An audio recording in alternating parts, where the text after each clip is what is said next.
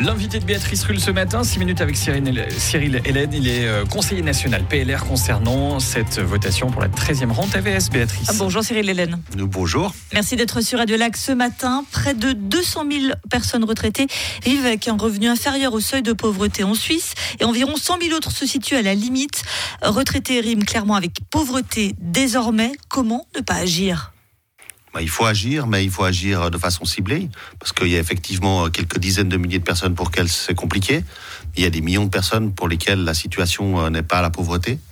Et euh, distribuer euh, une rente supplémentaire à tout le monde, des gens qui sont à l'étranger, des gens n'en ont pas besoin, des gens qui sont largement fortunés, euh, bah, la situation euh, est qu'on dépense beaucoup finalement pour euh, un public mal ciblé. Justement, on en parlait hier avec Christian Dandresse, conseiller national socialiste. Voilà ce qu'il disait sur la question le système effectivement de l'universalité des, des, retraites. Mais ils n'ont pas besoin. Mais évidemment, mais comme effectivement des personnes très riches n'ont pas besoin de l'école non plus universelle, on va pas dire on va supprimer l'école universelle parce que l'horaire en a pas besoin.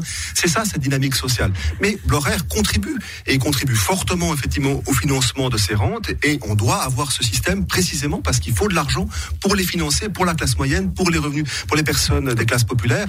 Et oui, en faisant contribuer les plus hauts revenus, ils permettent d'arroser au plus grand nombre. Mais la question n'est pas là, puisque ce système-là n'est remis en cause par personne, ni par ses initiatives euh, d'ailleurs. Quoique, puisqu'on n'a pas fixé le financement et on ne sait pas comment on financera les 4 à 5 milliards qui seront nécessaires chaque année pour cette 13e rente. Le fonds de compensation de l'AVS, il est de 50 milliards. 50 milliards, Cyril Hélène. On a quand même les reins solides Non.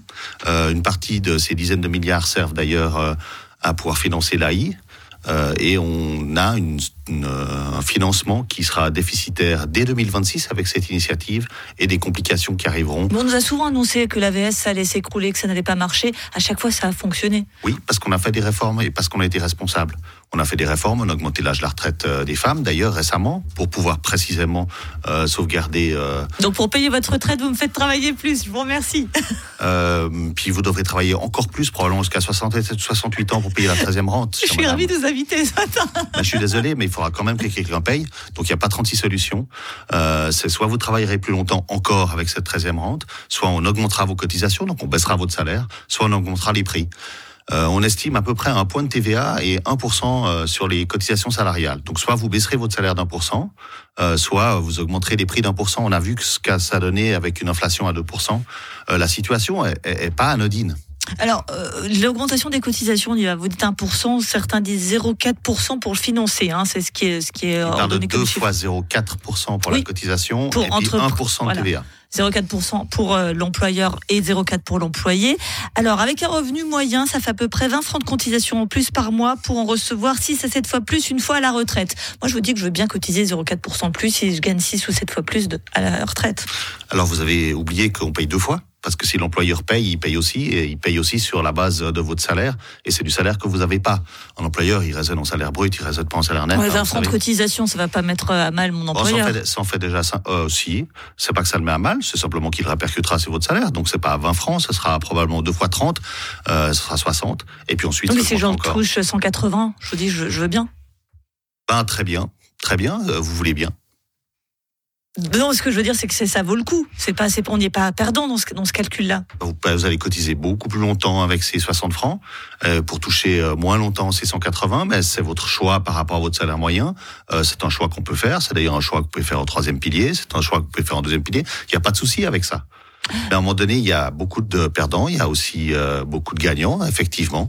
Euh, il y a le salaire moyen, il y a aussi d'autres salaires, d'autres petits revenus. Euh, et c'est une situation qui est compliquée. Si vous faites un autre calcul, c'est aussi 1000 francs par actif et par année. Alors effectivement, 1000 francs par actif et par année, c'est un petit peu moins que la 13e rente. mais à un moment donné, c'est pas la même période, pas la même durée, avec des perspectives qui sont différentes. Quand on regarde actuellement donc comment euh, fonctionnent nos retraites, on a l'AVS et on a maintenant quasiment pour tout le monde le deuxième pilier. Les rentes de ce deuxième pilier sont vraiment en baisse. Un retraité touche 47% de ce qu'il avait en étant actif désormais. C'était 57% il y a quelques années. On voit bien que là, il y a un problème aussi et que l'AVS, par contre, fonctionne très bien et que c'est sur elle qu'on peut agir. Alors on peut agir pour autant qu'on le finance, c'est toujours le même problème. On peut aussi agir sur le deuxième pilier, il n'y a pas de problème, on peut augmenter la cotisation deuxième pilier, puis vous aurez 30 qui sera différente. Ce qu'on oublie de dire, c'est qu'on touche effectivement un petit peu moins. Pourquoi on touche moins? Parce qu'on le touche pendant plus longtemps. Parce que les rendements sont moins intéressants aussi.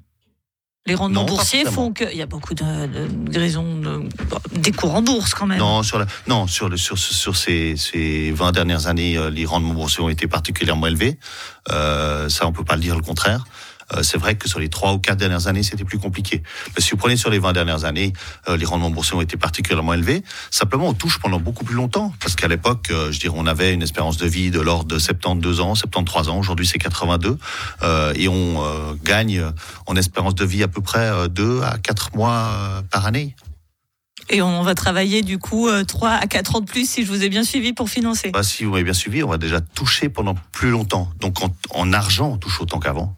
Simplement, on le répartit sur une plus grande période. Cyril Hélène, conseiller national PLR, qui m'a donné plein de bonnes nouvelles. Je vous remercie d'avoir été sur Radio Lac ce matin. À très bientôt. Une interview à retrouver en intégralité et en podcast sur radiolac.ca.